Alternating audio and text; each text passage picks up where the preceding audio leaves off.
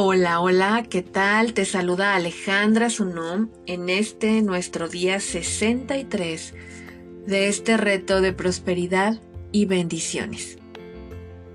De acuerdo a estándares mundiales, cuando regalas algo, tienes menos de eso. Continúa dando de acuerdo a esos estándares y corres el riesgo de quedarte sin nada. Pero no es así como funcionan las cosas. El amor, por ejemplo. Si le fueras a decir a alguien en este momento que lo amas y lo apoyas, ¿reduciría la cantidad de amor que tienes para dar? claro que no. Tu habilidad para amar, el amor, es no es algo que se hace, simplemente se es y no se reduce al darlo. O por ejemplo, cuando bendices a una persona, ¿significa esto que tienes una bendición menos para compartir? No, ¿verdad? El darle una bendición a otra no hace nada para reducir el número de bendiciones que tienes para dar. El amor y las bendiciones son energía. ¿Y qué crees? El dinero también es energía. La principal diferencia entre los tres es que pensamos en las primeras dos como bienes intangibles, mientras que en el dinero lo pensamos como un bien tangible. Pero en realidad la tercera no es más tangible que las otras dos. Es solo una idea, una creencia, a la cual le adjuntamos un símbolo físico, pero ya sea que tenga un símbolo o no, el hecho es que sobre todo el dinero es energía. Los pensamientos y las ideas son energía también. Y la energía puede cambiar de forma, pero no se acaba, no se acaba.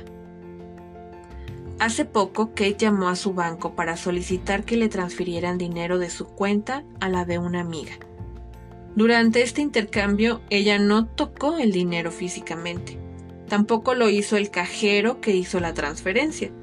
Sencillamente puso un pensamiento en palabras y le habló a las palabras, a través de las palabras le habló a la persona del banco para efectuar su solicitud. El cajero electrónicamente movió números de una cuenta a otra. Los números bajaron temporalmente de la cuenta de Kate y se realizó el depósito. ¿Qué fue lo que se intercambió ahí? Energía. Energía. Algo salió y algo entró. Parte del flujo y del reflujo natural. Los que crean que tendrán menos después de dar, por supuesto, seguramente experimentarán un mayor pero periodo de carencia. Pero solo es porque así lo creen. Y lo que crees lo creas. Cuando alguien experimenta carencia por algún periodo extendido de tiempo, es porque han aceptado el estándar mundial de esa carencia como algo válido y se ha vuelto su realidad. Pero hay un estándar superior, donde el dar es intercambiar energía y donde entra entre más das, más tendrás para dar. Y entre menos das, menos tendrás para dar. La experiencia personal de Kate ha sido que entre más da, se siente más emocionada, llena de energía y feliz. Le encanta cómo se siente cuando da a los demás, ya sea tiempo, dinero, bendiciones. Ha llegado a aceptar el dar como un paso vital en su camino personal para convertirse en quien ella quiere ser. Ella también cree personalmente que a menos de que estés primero dispuesto a dar, entonces te abrirás a recibir.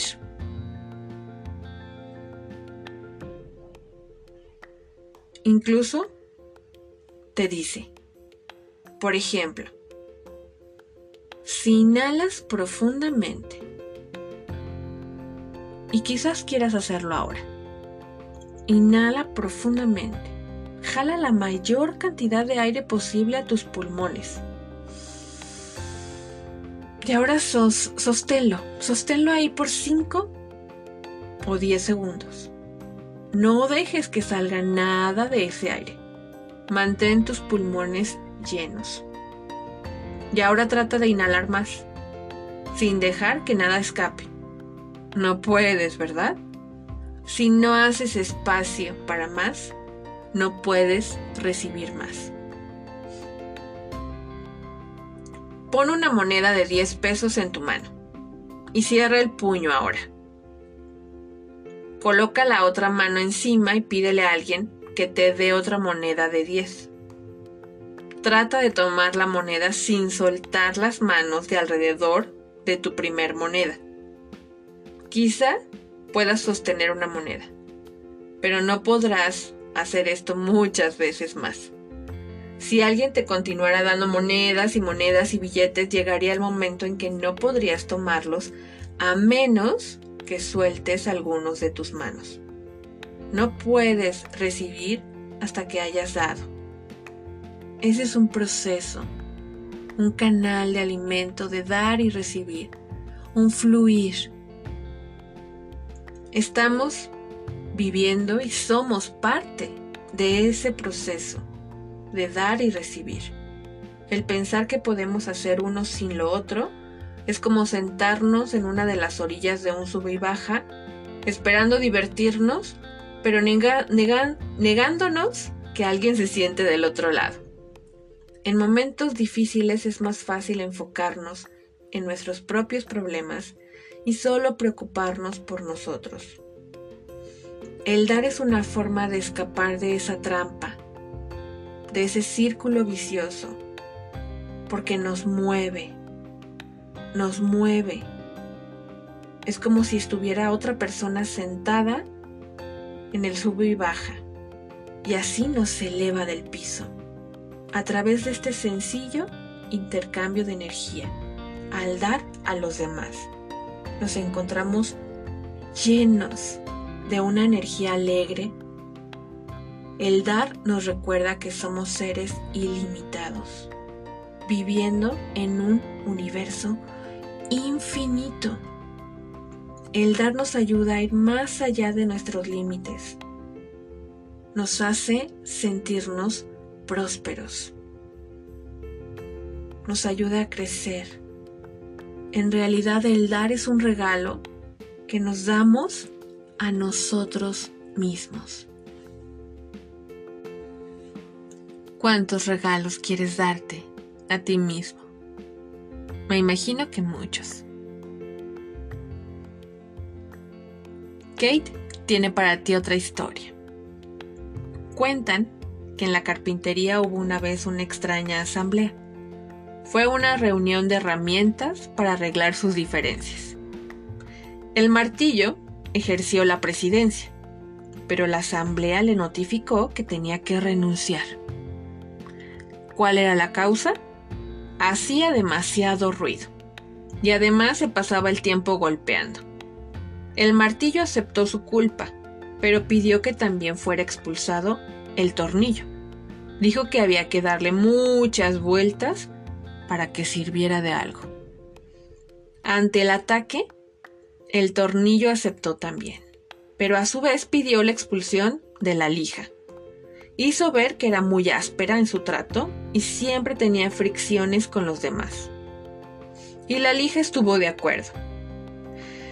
Ay, su condición que fuera expulsado el metro que siempre se la pasaba midiendo a los demás según su medida, como si fuera el único perfecto. En eso entró el carpintero. Se puso el delantal e inició su trabajo. Utilizó el martillo, la lija, el metro y el tornillo.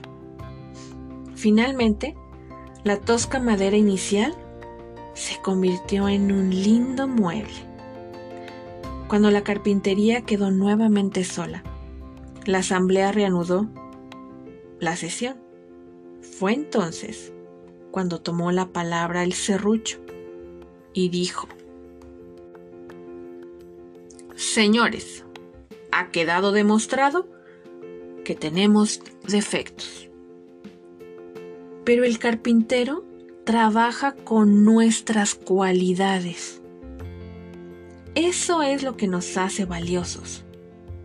Así que no pensemos ya en nuestros puntos malos y mejor enfoquémonos en la utilidad de nuestras cualidades. La asamblea encontró entonces que el martillo era fuerte, el tornillo unía y daba fuerza. La lija era especial para afinar y limar asperezas, y observaron que el metro era preciso y exacto. Se sintieron entonces un equipo. Así es, un equipo capaz de producir muebles de calidad. Se sintieron orgullosos de sus fortalezas y de trabajar juntos. Ocurre lo mismo con las personas. Y si no, observen y lo comprobarán.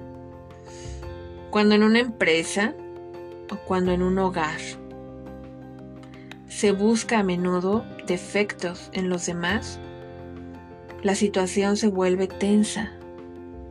En cambio, al tratar con sinceridad de percibir los puntos fuertes en los demás, es cuando florecen los mejores logros humanos. Llámese empresa, familia, sociedad. Porque la verdad es que es fácil encontrar defectos. Cualquiera puede hacerlo. Pero estar en disposición de encontrar cualidades, eso, eso es para los espíritus superiores, para aquellos que son capaces de inspirar, de inspirar a todos